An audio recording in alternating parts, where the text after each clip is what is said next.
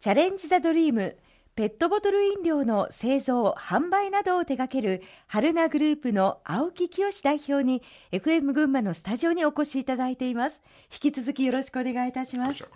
60歳を過ぎてから新たに会社を起こし80歳の今もグループの代表としてご活躍しているという大変バイタリティあふれる 青木代表なんですけれどもそのバイタリティの源は元気の源は何ですか？僕はね10代の初めからですねやってきた芝居の舞台芸術というものに非常にやっぱり関心が強くてですね、はい、もっと見たいもっと見たい。これが私がここまで元気でいた要素かも分かりません。青木代表は複数の大学で起業やマネジメントの講師をされたご経験もおありですけれども大学生と接する中で感じることとか発見などありますか、いやいや、ものすごく勉強させられましたよ。勉強させられる？えあのね、えー、群馬大学、僕はね、社会情報学部と工学部と、えー、通算7年接点がございました。もう一つは、まあ、上部大学の方も合計6年ですかねやっておりましてね。まあ、最近の若い方ってなんとなくこう元気がないようなそんなイメージも持ってしまうんですけど決して青木代表が接した方たちってそうではなかった、ね、元気がないように見えますけどねあのみんなの前でね物を言ったり手を挙げてねあの発言したりというのはねなんとなくみんな遠慮するんですね。でなぜだろうと思ってねある日群馬大学の授業でねそれを生徒に聞いた。後でみんな冷やかされるんですって、うん、自分だけ突出するっていうのはねなかなかできない雰囲気なんですって。だからそれがずっと中学高校大学までそういったものがあるんですね、そんなことも分かりましてね。私は若い人が元気がないとか留学行かないとかっていうのはねあんまり悲観してない、あのね一人一人やっぱりねその中で悩んでそして考えでなんなんとなく日本の社会がそういったものをこううまく包み込んでいってないなと、うん、そういう人たちはねおそらくある年齢になるとね、はい、ふっと自分のものを出してこられると思う、えー、だから今の若者に僕は希望を非常に持っておりますこれから起業しようと考えている人や、まあ、すでに事業を始めている人への、まあ、メッセージの意味も込めてなんですけれども事業を行っていく中で改めて一番大切なことというのは何だと思いますか？やり遂げようという思いでしょうね。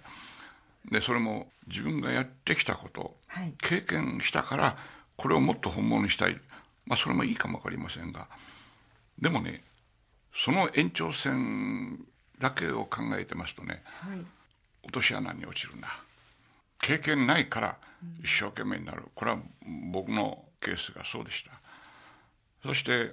経験がないことを武器にしてですねどうすれば経験を超えた知恵と困難にぶつかった時の対応ができるか。そういうことを考えることの方が実は事業をする時に一番大事なんですね。70回経験ありますとねそこにどうしてもあぐらをかいてしまう。だからこれから親になろうという人年齢に関係なくね経験に甘んじることなくですね自分の生き方に新しい1ページを開けるんだと、そういう気持ちでね望んでいた方が仕事も楽しくなるし知らないことを自分が成功していくという、この達成感はすごいですよ。やっぱりそっちの方がいいですそうしてほしい。一人でも多くね、はい、今日本はそれが必要な、うん、安心を選ぶだけが人間人生のあれではないから、ね、それはねあえて苦労する必要もないけどもそこへ挑戦するってのは楽しいもんなんですよ実はね。後で振り返るとね。その時は苦しい。でも後で振り返ると楽しい。そういう生き方の方が僕は一番人間らしいんじゃないかなという気がしますがね。最後に春名グループのことについて話を戻しますけれどもグループの今後の目標と具体的な取り組みについて教えていただけますか？今300人を超えた社員になっております、はい、これからの時代日本もそう大きな高度成長をしていく時代では決してないわけですから私は会社を大きくする必要はないと。しかし時代の中にその会社が必要な会社になっていかなきゃいけない。とつまり時代の変化をですね組み込んでですね時代に負けない戦略を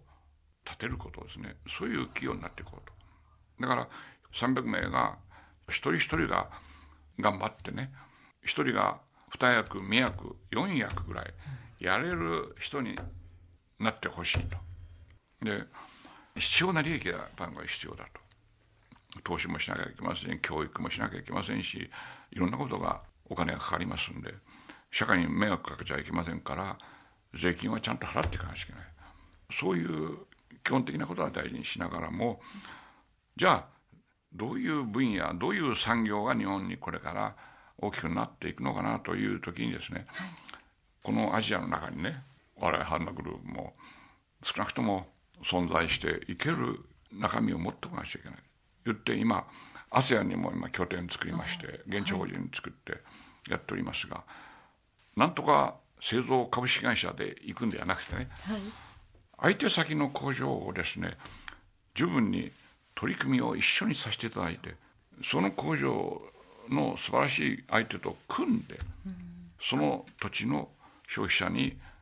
飲んだり食べていただくと。ですからマーケットをどう作り上げていくかということにおいてですね、はい、我々は活動していこうと。いうんでプロデューサーになろうと。だから大きくなる必要ない。でもとてもグローバルなお話でもう本当アジアへの進出とともに、まあ、そこでの方たちとの共生共存もお考えでいらっしゃる。プロデューサーとしてまだまだ演出の道は たくさんありそうですねおやりになることが。もうしばらくですね青木代表の創業当時の今日は戦略からそして経営についての熱い思いなど幅広くお話をいただきました。貴重なお時間本当にご一緒させていただき私も嬉しかったです。ありがとうございました。どうもありがとうございました。チャレンジ・ザ・ドリーム今日のトップインタビューはペットボトル飲料の製造販売などを手掛ける春名グループの青木清代表にお話を伺いましたそれではここでもう一曲青木代表の思い出の曲を皆さんにもお届けしたいと思います。選んでいただいたのはどんな曲ですか？僕はね体悪くして商社に入ってねで最初ヨーロッパの方へ行く機会がありましてね、はい、1968年に行きましてふっと看板を見てですね飛び込んだ先がオリンピア劇場というねあのパリにあるんですが、えー、何にもわからないで入ったら俳優でもあるイブ・モンタンが一人でやっておりましてね、えー、初めて生のシャンソンを聴いてですね、はい、大変感銘を受けてその時の枯れ葉が一番最初に聞いたあれでねそれを聞かせていただければと思います。それではお送りいたします。イブ・モンタンで枯れ葉